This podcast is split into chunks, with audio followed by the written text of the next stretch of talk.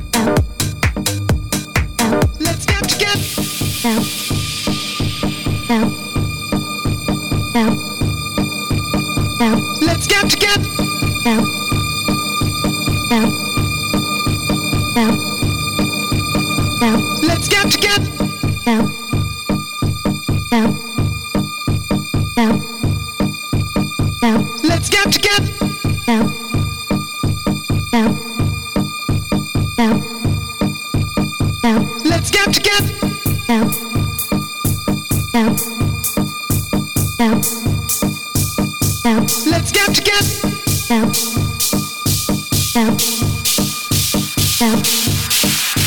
Let's get together.